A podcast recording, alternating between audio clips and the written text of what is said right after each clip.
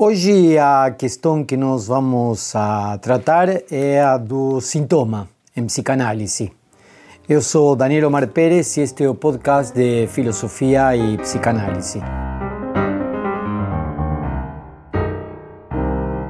A ideia, a noção de sintoma, a palavra sintoma é uma palavra que tem uma origem grega. Nós poderíamos, eh, para mais ou menos entender rapidamente, eh, a idea de un síntoma como un signo de. Eh, un síntoma es algo que de algún modo se manifiesta en lugar de otra cosa. Eh, existe una historia do sintoma desde a Grecia até o desenvolvimento da medicina como ciencia europea moderna no século XVIII, XIX.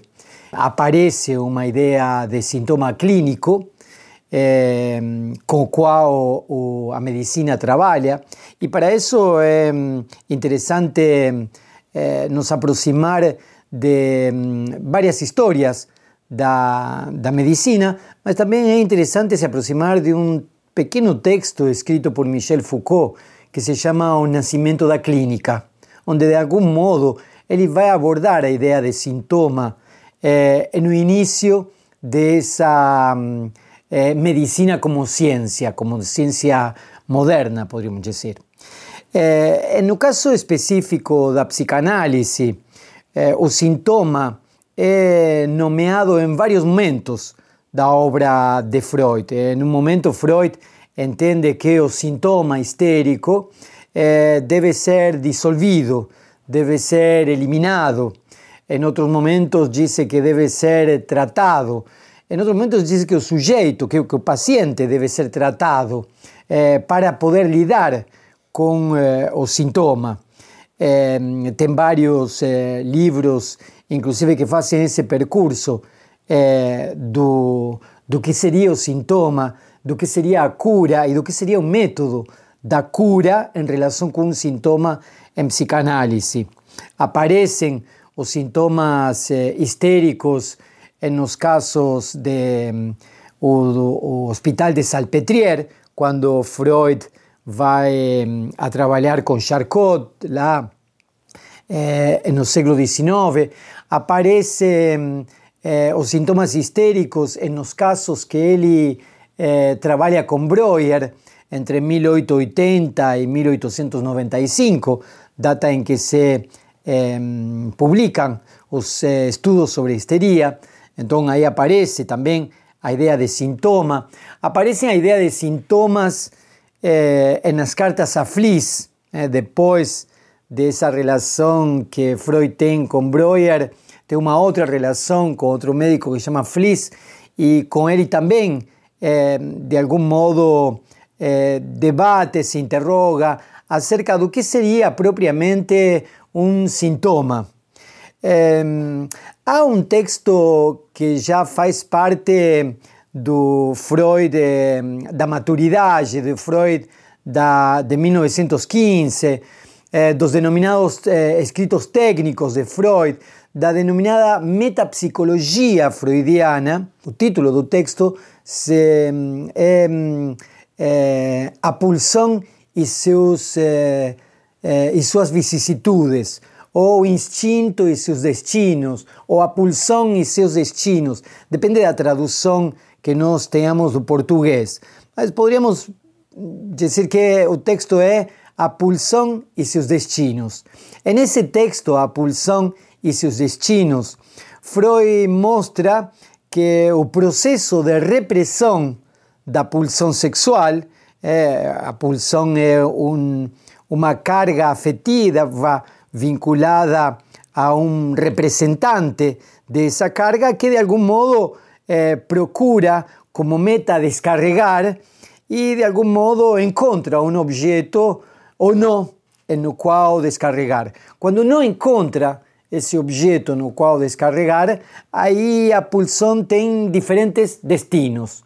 Es decir, el destino de la pulsón ni siempre es descarregar en aquel objeto para o qual essa energia é direcionada segundo o representante da pulsão. Então, a pulsão sexual, de algum modo, encontra no caminho de sua realização, de sua satisfação, um obstáculo e, de alguma forma, um de seus destinos é o sintoma. Então, o sintoma, em psicanálise, aparece como uma formação substitutiva de, eh, da repressão sexual. Isso é o que poderíamos definir assim, em poucas palavras, como sintoma. O sintoma em psicanálise é a formação substitutiva que aparece por ocasião da repressão de um impulso eh, sexual reprimido. Né? Então se reprime o impulso e aparece em seu lugar a carga essa de energia que deveria ser descarregada em algum objeto, de algum modo aparece sustentando um sintoma. E aí nós podemos ter sintomas psíquicos, eh, mas também podemos ter eh, conversões histéricas. E em alguns casos, Freud dirá, podemos ter também somatizações, eh, sintomas psicosomáticos. E aí tem toda uma discussão acerca de se existem ou não sintomas psicosomáticos, qual seria o estatuto do sintoma psicossomático, como poderíamos identificar um sintoma, e esse é um problema que coloca em pauta a questão da relação causal. Como é que uma determinada eh, repressão da ordem do superior, como é que uma determinada repressão eh, social, cultural, familiar, eh, de alguma forma causa um determinado sintoma como é que uma repressão sexual pode causar, eh, podríamos dizer assim, uma dor de cabeça. Eh, aí começamos a eh, introduzir a noção de causa. E é interessante porque aí nós podemos começar a dividir entre sintomas que podem ser definidos clinicamente a partir da observação, eh, no caso da medicina, a partir da observação eh, dos, do, eh, sintomáticas do paciente, se puede definir eh, algún tipo de eh, diagnóstico y algún tipo de tratamiento. Hay otro tipo de síntomas que mm, eh, de algún modo se manifiestan eh, y que podríamos decir que tienen como causa un elemento orgánico que puede ser identificado como un marcador biológico. Eh, hoje nós podemos dizer que eh, a palavra doença, com todo o peso semântico que essa palavra tem, eh, poderíamos dizer que é destinada a situações nas quais nós temos um marcador biológico. Temos uma doença quando temos um marcador biológico que de algum modo determina que eh, um certo de normalidade foi alterado.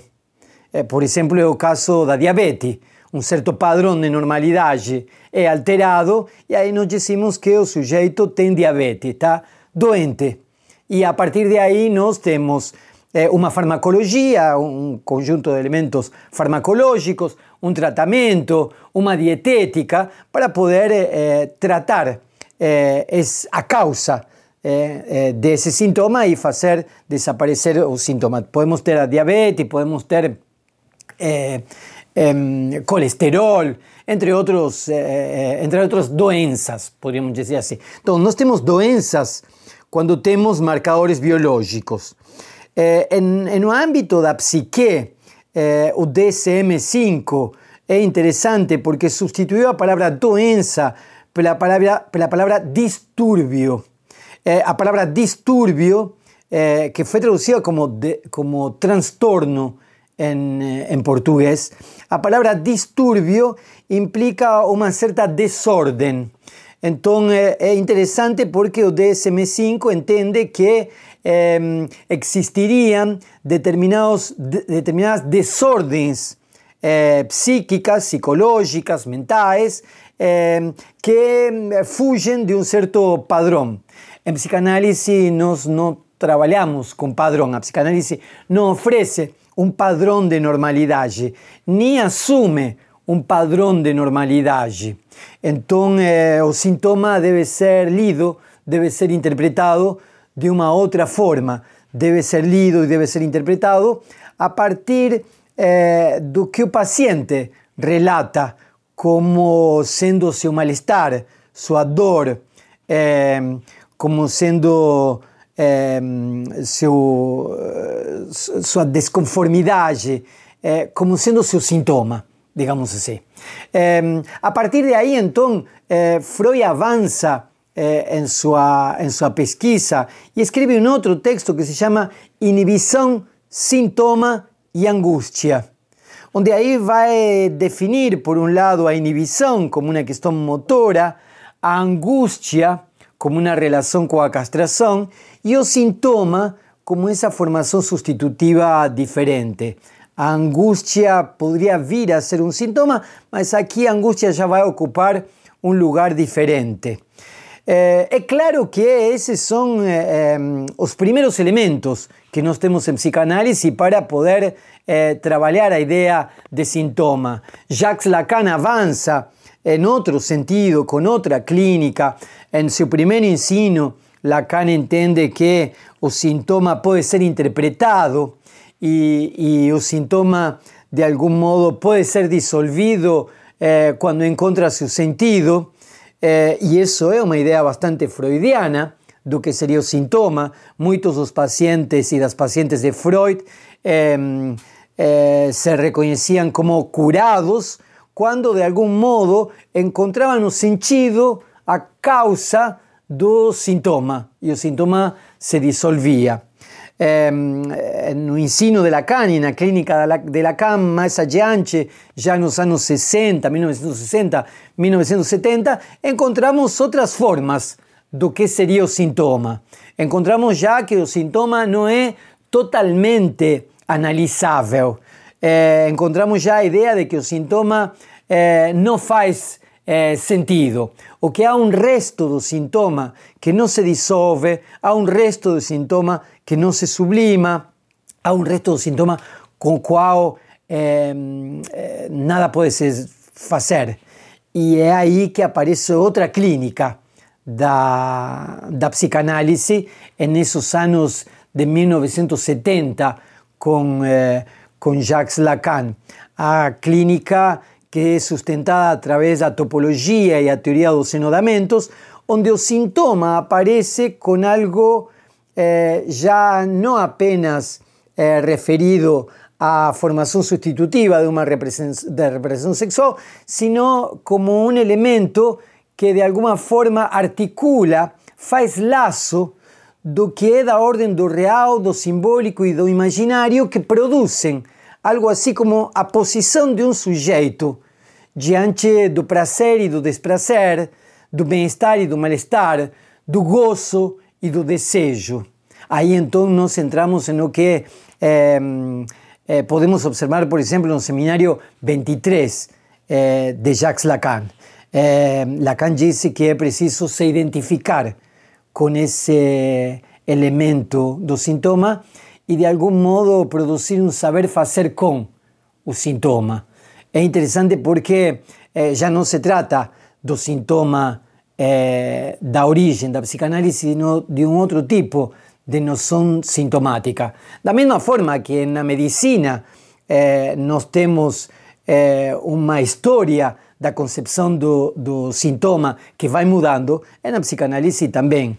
Eh, em várias ciências humanas e sociais, nós utilizamos a palavra sintoma, um, um sintoma social, eh, o sintoma de uma época, e evidentemente em cada, em cada área de saber eh, eh, essa significação eh, vai adquirindo um peso eh, diferenciado e uma noção mais eh, específica em cada caso. Quer dizer, eh, mesmo quando utilizamos a mesma palavra, sintoma, não estamos nos referindo à mesma categoria, sintoma.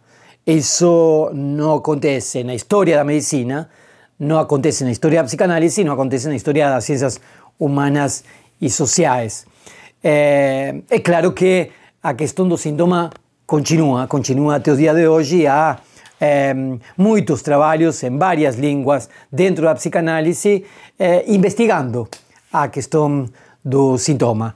É, se quiserem saber mais sobre a noção do sintoma, eu convido vocês que entrem na plataforma do Speakcast, onde encontrarão vários psicanalistas falando sobre casos clínicos e sintomas.